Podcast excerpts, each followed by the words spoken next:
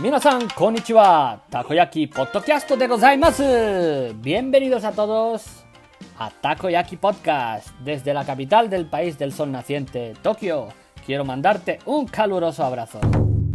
Bueno, bueno, bueno, me voy a presentar rápidamente para el que no me conozca. Soy Chema, más conocido en redes como cocinero en Japón, en mi Instagram y en mi canal de YouTube. Soy un cocinero español del sur de España, de Extremadura, concretamente de Badajoz, que vive en Japón hace tres años y que de forma autodidacta y también por mi experiencia en el trabajo de Japón, en restaurantes japoneses y etcétera, me he formado en cocina y gastronomía japonesa y lo que vamos a hacer en este podcast es hablar sobre ello. Antes que nada, si me quieres seguir por mis redes sociales, estoy en Instagram como cocinero Japón, Estoy en YouTube como cocinero en Japón. Tengo un libro de cocina, fusión y de gastronomía japonesa que se llama Al pie del fogón en Japón. Y te invito libremente a que si quieres vayas a todos ellos y me des un buen like o un buen seguimiento. Y sin más dilación vamos a empezar a hablar de lo que trata mi podcast. Bueno, vamos a empezar por el nombre de mi podcast. Se llama Takoyaki Podcast. ¿Por qué? Pues bueno, básicamente porque me encanta el takoyaki. Es que no tiene más misterio, ¿no? Me encantan los takoyakis. Vamos, hace dos o tres horas he estado en un parque comiéndome unos cuantos takoyakis, o sea que con eso te lo digo todo. Eh, y por eso, como este podcast pues va de gastronomía, pues he decidido ponerle Takoyaki Podcast.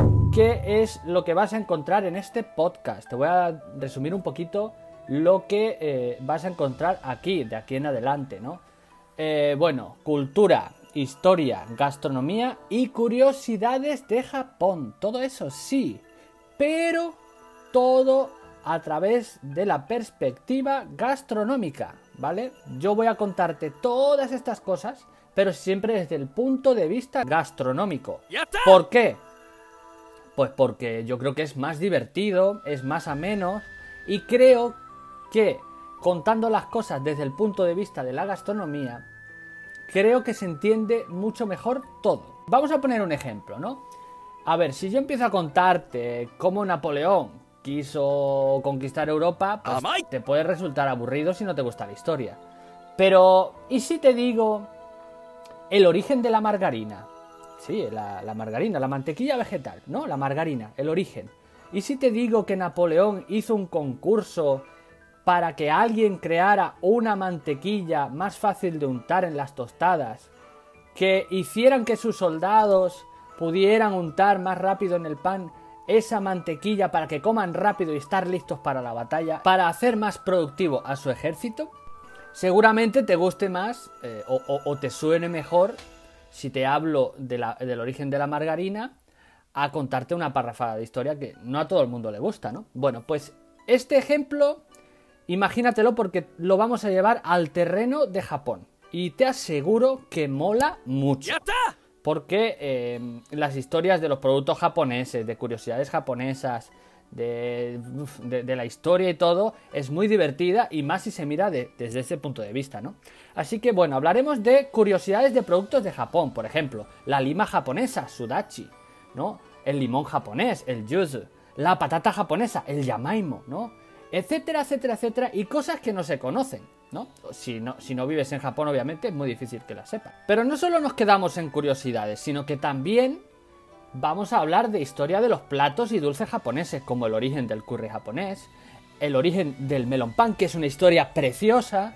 También vamos a hablar un poco de las estaciones de Japón, qué se hacen cada una, qué se comen cada una, de dónde viene el origen de las festividades de Japón, por ejemplo, por qué los japoneses van el 25 de diciembre en plena Navidad a comer al KFC.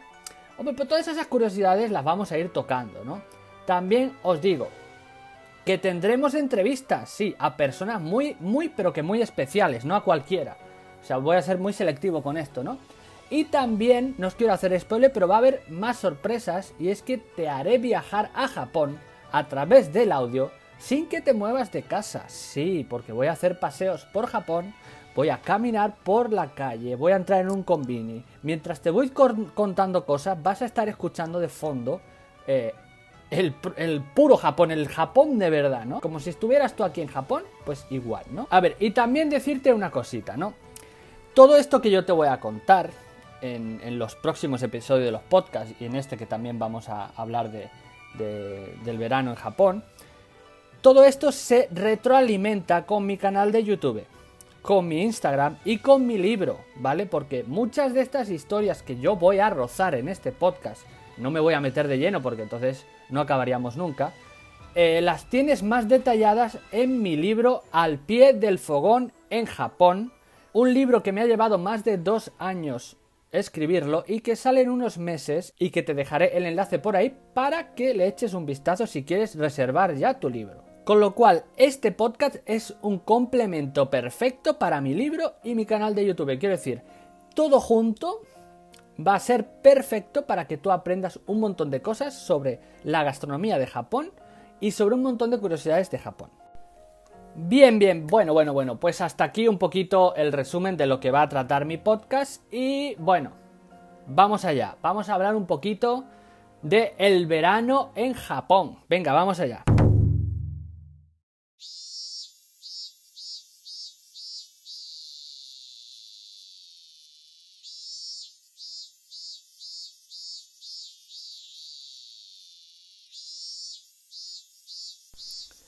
Ay, estos son cantos angelicales para mis oídos. ¿Qué os parece a vosotros lo que estáis escuchando?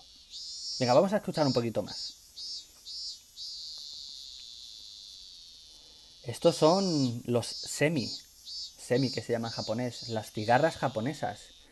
Y a mucha gente, os aseguro que hay muchos extranjeros que, que, han venido a Japón y no les gusta para nada este sonido, pero a mí, a mí me recuerda al inicio del verano en Japón, me parece una melodía súper relajante, em, no sé, me, trae muchos buenos recuerdos de cuando vine por primera vez a Japón, ¿no? Y cada vez que llega el verano a Japón y empiezas a escuchar el sonido o el canto de, la cigarra japonesa del semi, pues a mí me encanta, ¿no? O sea, para lo que otros es ruido, para mí es, es música.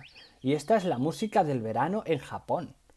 Esto que lo tengas claro y es una música que a mí particularmente me encanta. Y junto al canto de las cigarras, que es muy típico de Japón, hay otras cosas que son muy típicas del verano de Japón. Nosotros nos vamos a centrar hoy en las bebidas y las comidas más típicas del verano japonés. Así que bueno, pero antes de ello, antes de entrar en el tema de las bebidas, vamos a hablar un poquito de las jihanki, o jido hanbaiki, o máquinas expendedoras de bebida. Está lleno por todos sitios. Está, vamos, por todas partes hay maquinitas de estas para sacar tu bebida. Por un eurito, un dólar, sacas tu bebida, te la bebes tranquilamente, ¿no? Bueno, están por todas partes. Como se dice en España, eh, hay un dicho en España que dice que en cualquier esquina hay un chino y un mercadona, ¿no? Hay una tienda de chinos y, y un mercadona, ¿no? Un supermercado muy famoso en España. Pues bueno, en Japón yo diría que en cualquier esquina hay una, una jihanki, ¿no? Porque es que está por todas partes. Mira, aquí cerca de mi casa tengo yo tres o cuatro y puedo ir eligiendo, ¿no? Puedo comprar. Una de las cosas muy curiosas que se puede comprar en las jihanki es que hay café en lata. En invierno, sobre todo hay café caliente, bebidas calientes. Y en verano, obviamente, todo frío, ¿no? Pero, ¿por qué existen estas máquinas por todos sitios? Hay un motivo. ¿verdad? Hay un motivo para todo esto, porque no, no es por, hombre, supongo que por el negocio, pero hay un motivo del por qué está lleno de máquinas expendedoras de bebidas por todos sitios. Y es que en Japón hace mucha calor en verano, y no solo es la calor, sino que hace mucha humedad. Entonces eh, es insoportable este verano. Y si no te hidratas bien, pues eh, yo ya me he encontrado varios casos que sí, que he visto a gente desmayada, eh, siendo atendida por la ambulancia, por la calle, pues porque se deshidratan, se marean, es, normal, ¿no? Por eso existen estas máquinas expendedoras, porque claro, en un momento estás mal, no tienes ninguna tienda cerca, no tienes ningún súper cerca, pues tienes una máquina segurísimo para sacarte una bebida e hidratarte. Es por ese motivo que hay tantas en Japón. Simplemente para combatir el verano. Esta es una de las este es uno de los principales motivos. Luego ya está el negocio, ¿no? Bien, pues quitando, quitando eso, vamos a empezar a hablar de una de las bebidas más famosas de Japón y que es conocida famosamente en el mundo, obviamente, que es el Ramune. Sí, famoso Ramune, por Dios. Bueno, bueno, ese Ramune, esa botella tan alargada, tan rara, ¿eh? con una canica o bolita en su interior, que se bebe en los matsuris, que los hay de muchísimos sabores, melón, sandía, fresa, ¿no? Un poquito de todo, ¿no? Aunque el normal es como si fuera un sabor Sprite o un 7-Up, ¿no? O como si fuera una limonada con gas, ¿no? Bueno, ¿qué es el Ramune? ¿De dónde viene? ¿Por qué tiene esa forma? O sea, todo esto que os estoy contando está muy bien detallado en mi libro, pero aquí lo vamos a, como ya he dicho, lo vamos a tocar muy bien, ¿vale? Lo vamos a tocar para que lo entiendas, pero si quieres saber más, en el libro estará todo, ¿vale?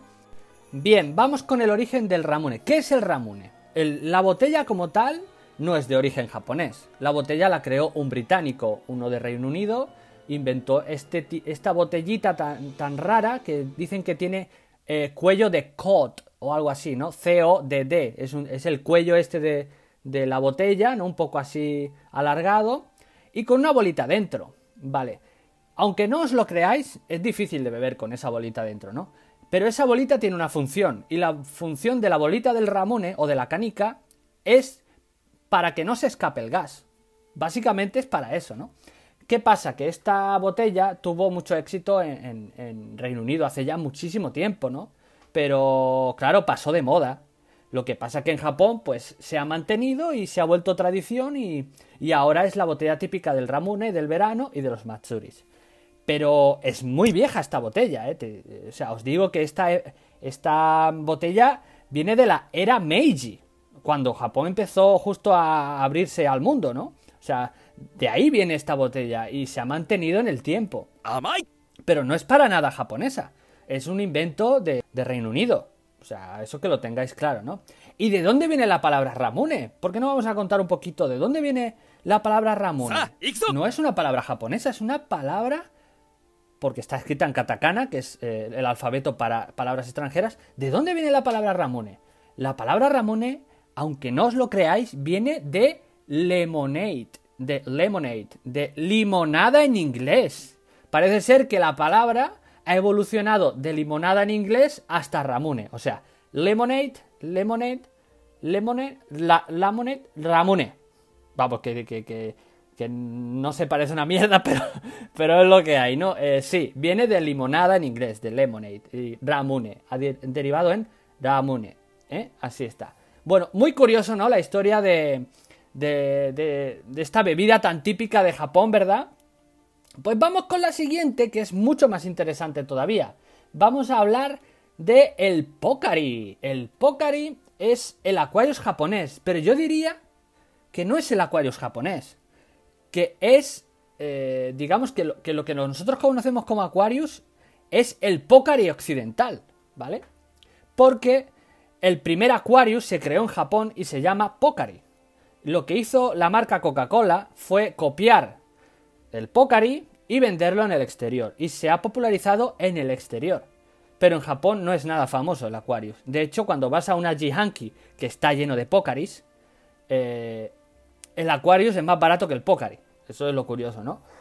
Eh, ¿Qué es el Pocari? Bueno, el Pocari es un Aquarius, ¿vale? Porque ya todo el mundo conoce el Aquarius. O sea, es un Aquarius japonés tiene mucho más sabor que el Aquarius, es mucho más intenso y yo creo que es mucho más efectivo. ¿Vale? ¿Por qué se bebe el Pocari en Japón?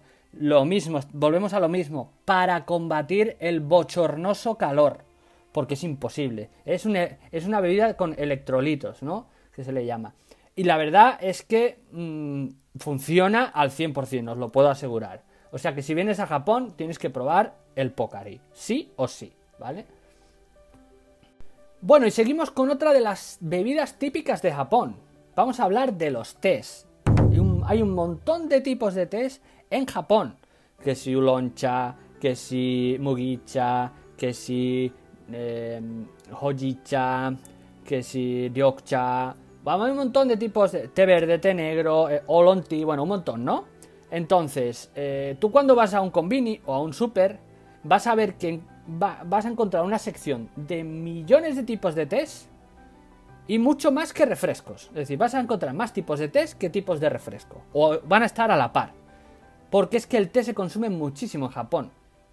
Y además, que volvemos a lo mismo. Los tés sirven tanto para invierno como para verano. Hombre, para el verano sirven para combatir el calor y para invierno sirve para hidratarse igual y pues para combatir el frío, porque se vende té caliente, ¿no? Eh, eh, en las máquinas y, y etcétera. Bien, eh, tipos de té más comunes, el té verde, pero no es matcha. Si hablamos de té verde, estamos hablando de té verde y no es matcha, ¿vale? Hay muchos tipos de té verde y no necesariamente tienen que ser matcha, ¿vale? Eso que lo tengáis en cuenta. Hay muchísimos tipos. Por ejemplo, el tampopo es otro tipo de té verde y no se parece nada en matcha y es verde y está muy rico igual, ¿no? Bueno, para que veáis varios ejemplos. Bueno, pues los tés son muy típicos de eh, el verano en Japón también para combatir el calor, ¿no? Seguimos, eh, vamos a pasarnos ya al tema de las comidas, los platos más típicos del verano en Japón. Bien, uno de los platos típicos y en el cual hay un día especial para este plato es el unagi o la anguila, ¿no?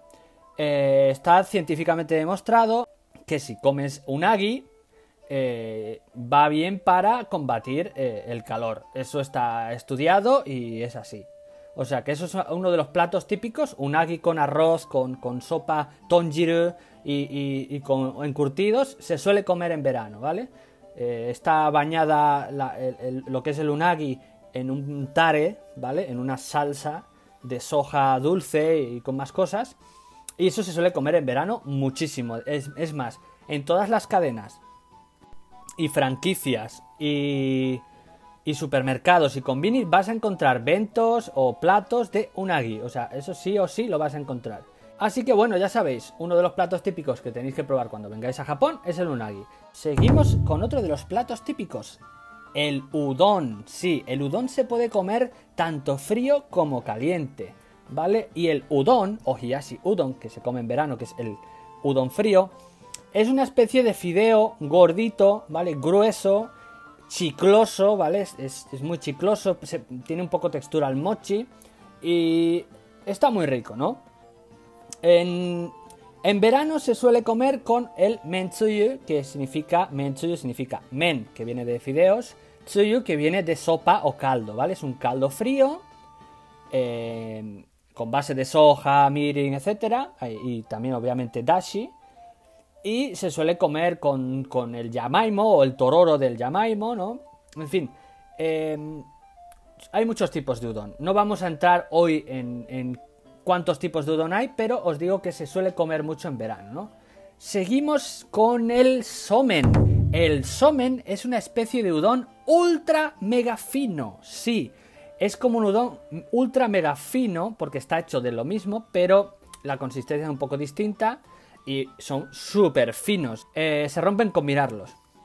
Bien, vamos a hablar del somen. El somen se suele comer mucho en verano. Es verdad que también se suele comer caliente, pero sobre todo se come en verano.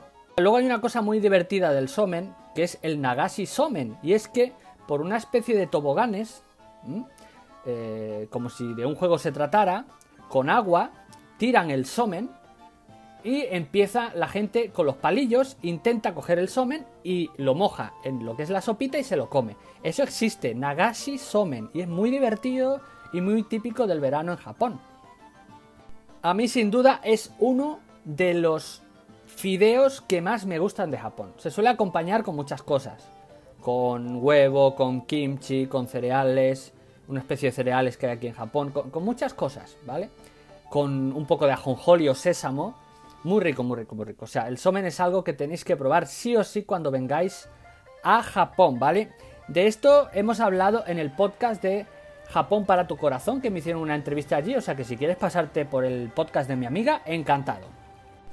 Bueno, seguimos con otros tipos de fideos que se come en el verano de Japón. El soba frío, obviamente, es otro de, de los fideos y además es uno de los fideos originarios 100% de Japón.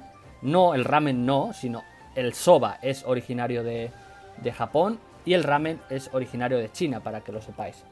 Eh, el soba es otro de los típicos fideos que se comen en el verano en Japón, sobre todo frío, ¿no? Y lo mismo que el somen, se moja, o sea, los fideos van por separado y la salsa por separado también. Y tú coges los fideos y los mojas en la salsa y te los comes. Se llama el tsuke, ¿no? Otra de las cosas que se comen en Japón es el hiyashi chuka. Hiyashi chuka que significa hiyashi de enfriado y chuka de los fideos chukamen, fideos chinos, ¿vale? Entonces podríamos decir que es un eh, fideo chino enfriado o frío, ¿vale? Y el hiyashi chuka se compone básicamente de los fideos chinos, jamón de York, tortilla, eh, tomate, alga wakame, le puedes echar un montón de cosas alrededor y lleva un tare, un tare es, una salsa fría, se, puede ser de soja, de sésamo, hay muchos tipos de tare, hay muchos tipos de salsa, ¿vale? Entonces esto se suele comer muchísimo, pero muchísimo en el verano de Japón y lo vas a ver por todas las cadenas de ramen, por todos los restaurantes donde se sirve ramen, lo vas a encontrar, porque es algo muy típico del verano de Japón. Yo creo que de lo más típico, ¿vale? El hiyachuka en su origen no es japonés, es chino, ¿vale? Igual que el ramen, el ramen no es japonés, es chino. Que la versión japonesa se haya popularizado es otro tema, ¿vale? Pero tenemos que conocer el origen de las cosas. Así que el hiyachuka eh, en China se come muy diferente a como se come en Japón. Pero los japoneses digamos que han hecho una versión a su estilo. Y eh, está muy rica. O sea, si queréis saber cómo se hace la receta, tenéis el vídeo en mi canal de YouTube. El cocinero en Japón, ¿vale? Ahí tenéis la receta de Hiyashichuka y os aseguro que os va a encantar. Así que si quieres ir a ver cómo se hace, pues nada, te invito a que vayas. Vamos con otra de las cosas muy importantes del verano de Japón, los caramelos de sal y limón. Sí, se comen caramelos de sal. ¿Por qué? Porque lo mismo, ya volvemos otra vez a lo mismo. Todo está hecho para combatir el calor. es que estamos todo el rato diciendo lo mismo. Todo se hace, todo se come para el calor. Por eso os digo que, la gastronomía a veces es muy interesante, ¿no? El por qué se comen estas cosas es muy interesante. Bien, pues el caramelo de sal es un caramelo que es dulce obviamente, pero tiene sal y limón y porque está eh, científicamente demostrado que la sal ayuda a retener líquidos obviamente y con eso nos deshidratamos menos, ¿no? Nos ayuda a tener también eh, sales minerales, ¿no? Que son muy importantes para el cuerpo, con lo cual eh, se come mucho en Japón, ¿no? seguimos con otra de las comidas típicas, el taco rice. ¿Qué es el taco rice o? Eh, es una versión eh, un poco rara de unos tacos Tex-Mex o mm, tejanos, ¿no? No vamos a decir mexicanos. Eh, estilo japonés, ya que lleva una base de arroz, arriba lleva una carne estilo mexicana, vamos a llamarlo así, ¿vale? Con lechuga, tomate, queso y unos nachos por encima, ¿no? Y eso es una comida muy típica de Okinawa que vas a ver en el verano de Japón en todos sitios. Y oye, aunque sea una versión de los tacos, mm, no sé cómo decirlos, de una versión mexicana rara, estilo japonesa, está muy rico, ¿no? No pica, obviamente, claro que no pica, pero está muy rico, está muy rico. Bueno, otra de las cosas que vamos a encontrar en el verano de Japón es el umeshu, sí, cuando vas al supermercado, obviamente cuando vienes de turista, pues eh, quizás no te enteras tanto de estas cosas, pero cuando vives un tiempo aquí, todos los veranos vas a ver que se vende un azúcar de cristal, o un azúcar de cristal que se le llama, ¿no? Eh, para y, se vende también mucho ume para fabricar umeshu. Sí, umeshu es un licor de ume de la ciruela japonesa y eh, en el supermercado venden todos los enseres para que te fabriques tu propio umeshu de forma casera, ¿no?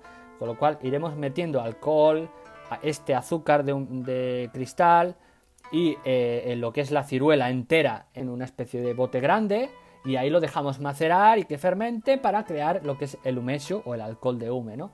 Muy interesante también que es algo muy típico que vas a encontrar en el verano de Japón. Bien, pues vámonos, vámonos a los matsuris. Vamos a hablar de la comida de los matsuris. ¿Qué comida típica suele haber en los matsuris? Pues mira, ya te digo que puedes encontrar de todo. Desde takoyaki hasta yakisoba, okonomiyaki, eh, carnes a la plancha, gyozas gigantes, gyozas normales, pulpo a la plancha, pulpitos con su cabeza y todo. eh, también unas bananas bañadas en chocolate.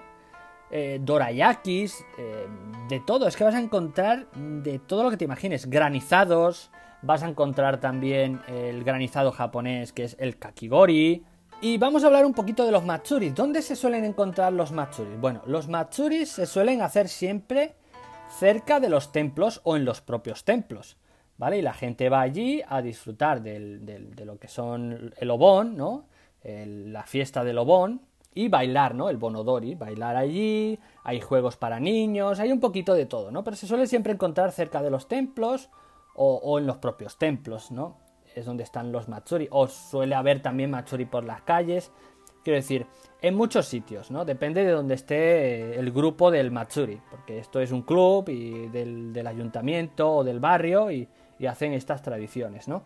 Bueno, hemos tocado un- una cosa el helado japonés o el granizado japonés, que es el kakigori. Sí, siempre que queráis comer kakigori, también esto es muy típico del verano japonés. Cuando un establecimiento vende kakigori o, helado japonés, siempre vas a encontrar un kanji muy típico con el kanji, o sea, buscáis el kanji de hielo y ese es el kanji que siempre va a aparecer en cualquier establecimiento si vende kakigori. Y además en muchas tiendas que no tienen nada que ver con, con alimentación, también se venden kakigoris y tienen esta banderita con el kanji de hielo ¿eh? en su establecimiento fuera para que se vea para que todo el mundo vaya a comprar el kakigori.